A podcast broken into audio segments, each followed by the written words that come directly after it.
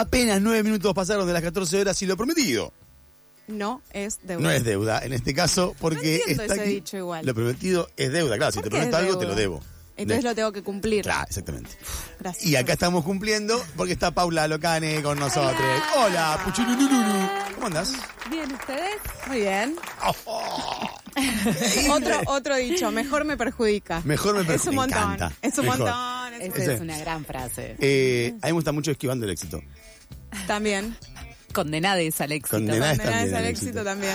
Es otro Eh, montón. Has traído para la columna de hoy un título que ya de movida genera por lo menos con, con- con- con cosas. Pensamiento. Un picor, un picor. Picor. Eh, un 24M, eh, el conflicto llamado democracia. El conflicto llamado democracia. Con K y E. El conflicto llamado democracia.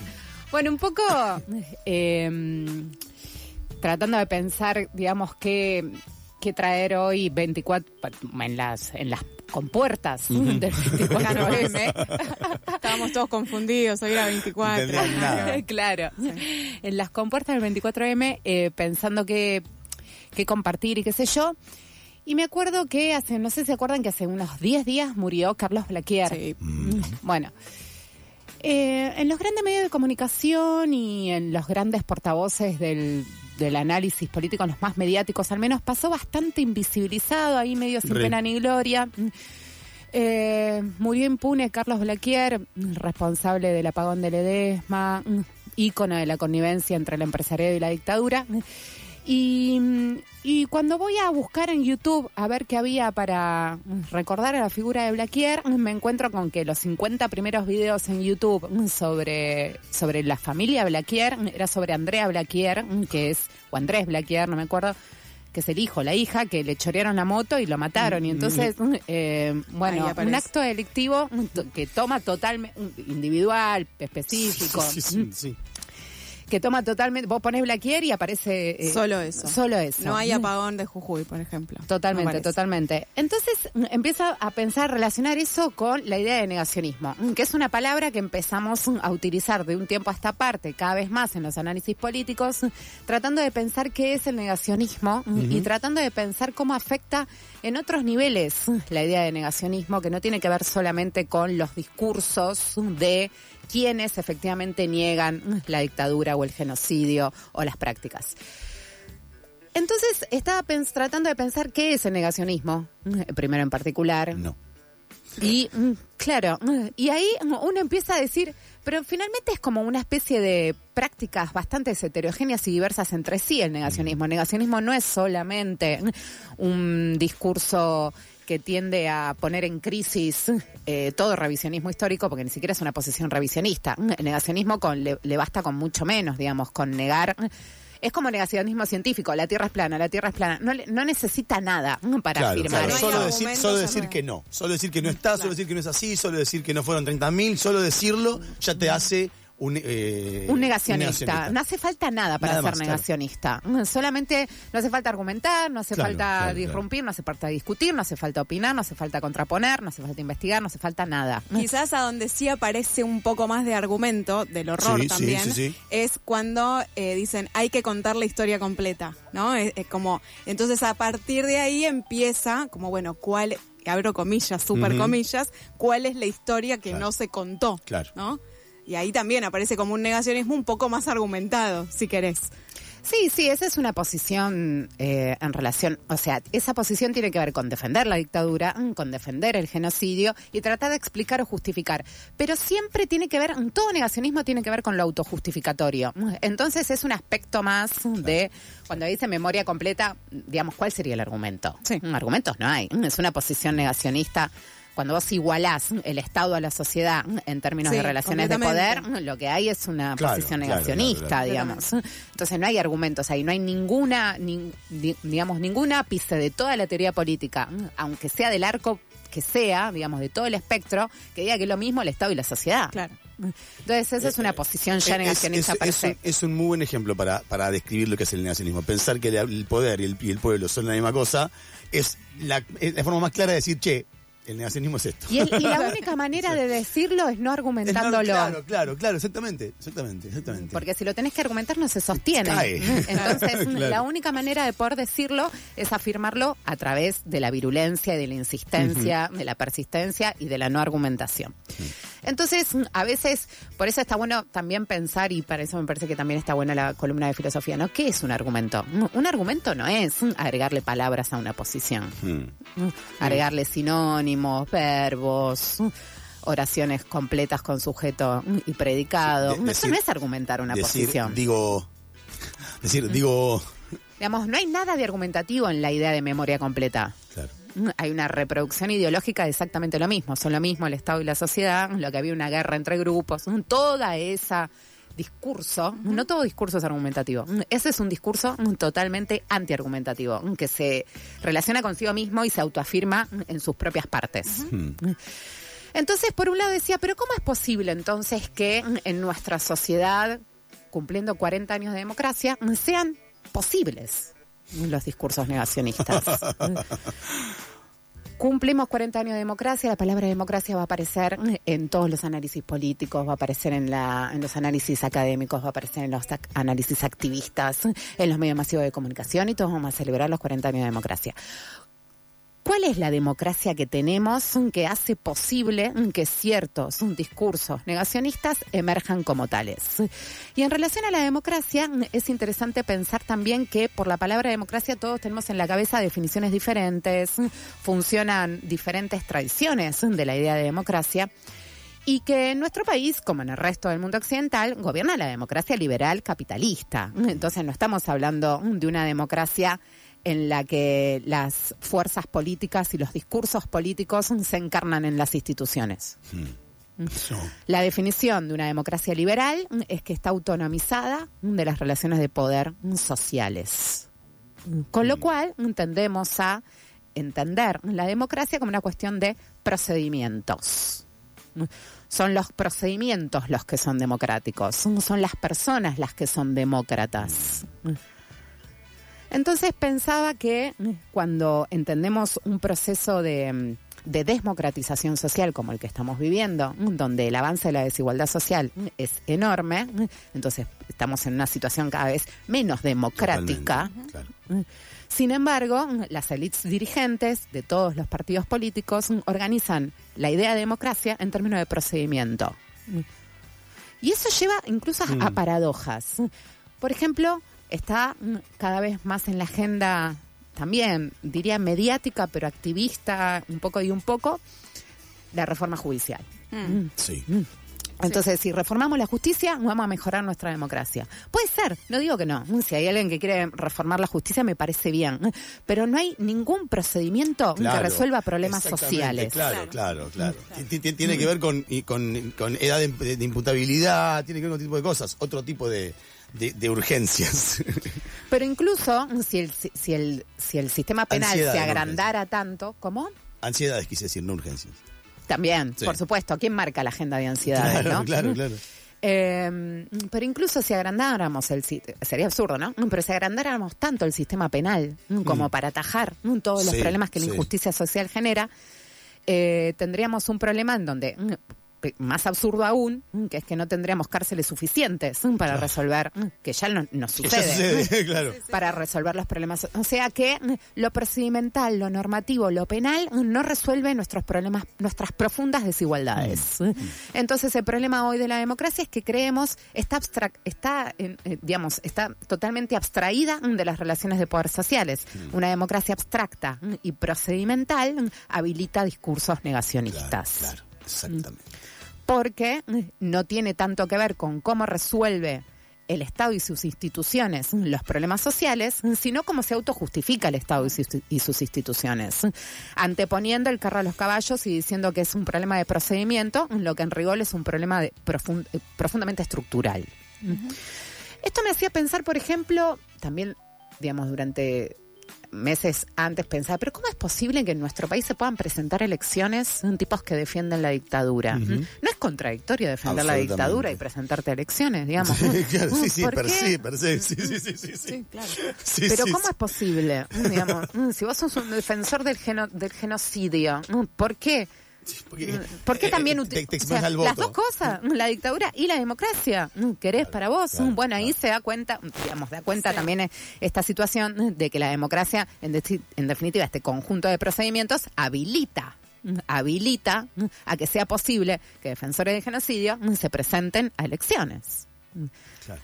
Pero ¿cómo hacemos para resolver eso? ¿Lo vamos a resolver procedimentalmente? No lo podemos resolver procedimentalmente. A mí me interesa que hoy podamos pensar que no hay antagonismo entre negacionismo y democracia mm, y que esto es lo más infumable e intragable de la O sea, situación. que pueden convivir. Conviven, Como que Conviven, conviven. ¿Cómo sucede? Claro.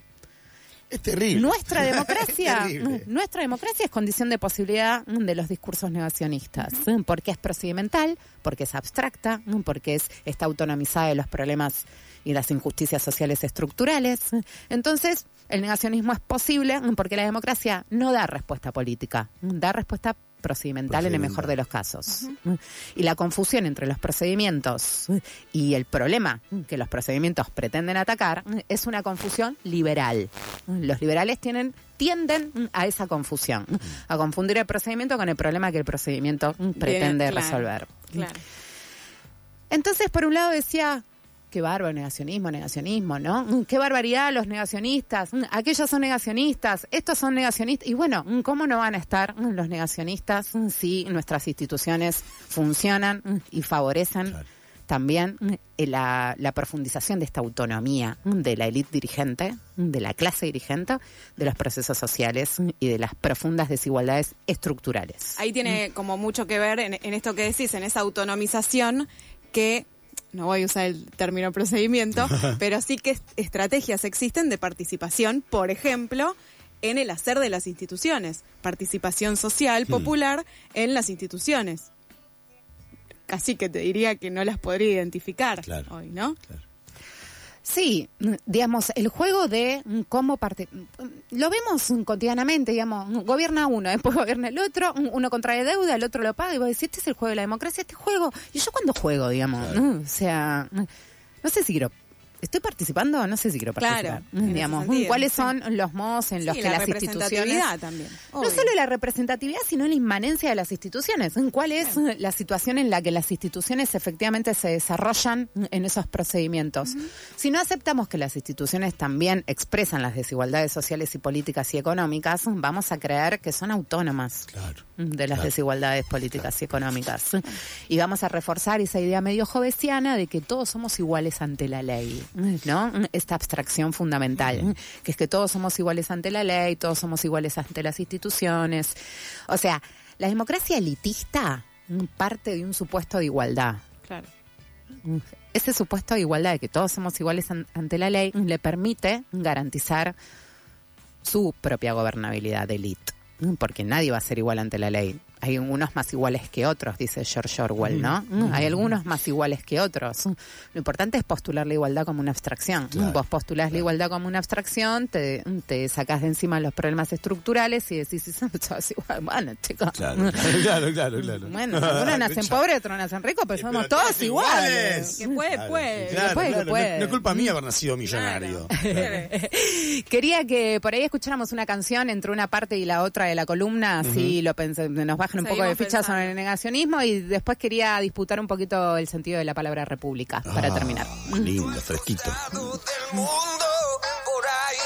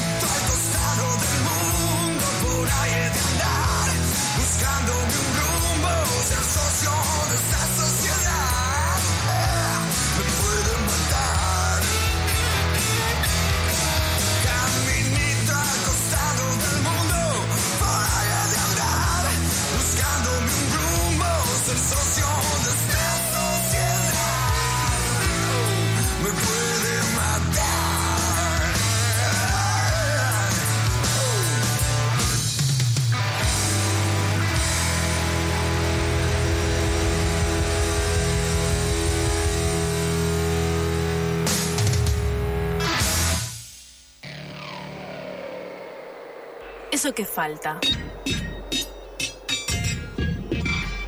La causa necesaria de eso que te anda pasando. Pero de verdad, ¿qué te anda pasando?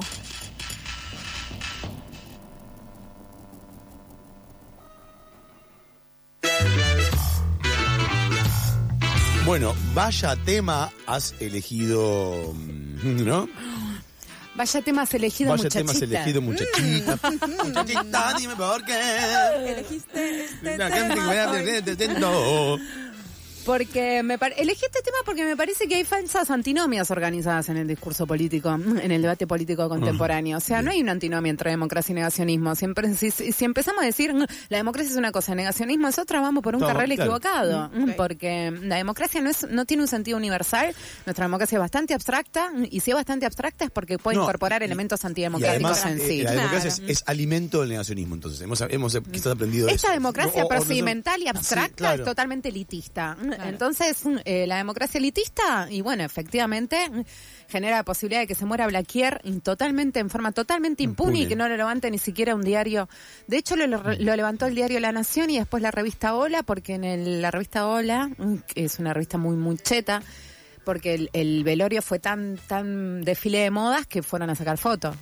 Sí, la Nación Eso- tuvo unas necrológicas muy gigantes también. Bueno, y las necrológicas de Blaquier de la Nación fueron las que armaron el velorio, o sea, el velorio. El velorio armado por Mitre, en la revista Hola. Mauricio Macri también salió a tuitear. Qué lindo, qué lindo, lindo equipo. Muy lindo. Todos sonrientes Son- claro. en, el, en el velorio de este hijo de puta y, y los medios hegemónicos y tampoco los medios progresistas, más que para repetir lo mismo de siempre, Claro. no, no han salido a proponer ninguna Totalmente, reflexión. totalmente. Entonces, cuando el debate se vacía tanto y la democracia se lava tanto, es muy difícil estar tan indignado con No, el claro, negacionismo. Claro, claro, claro, claro, claro.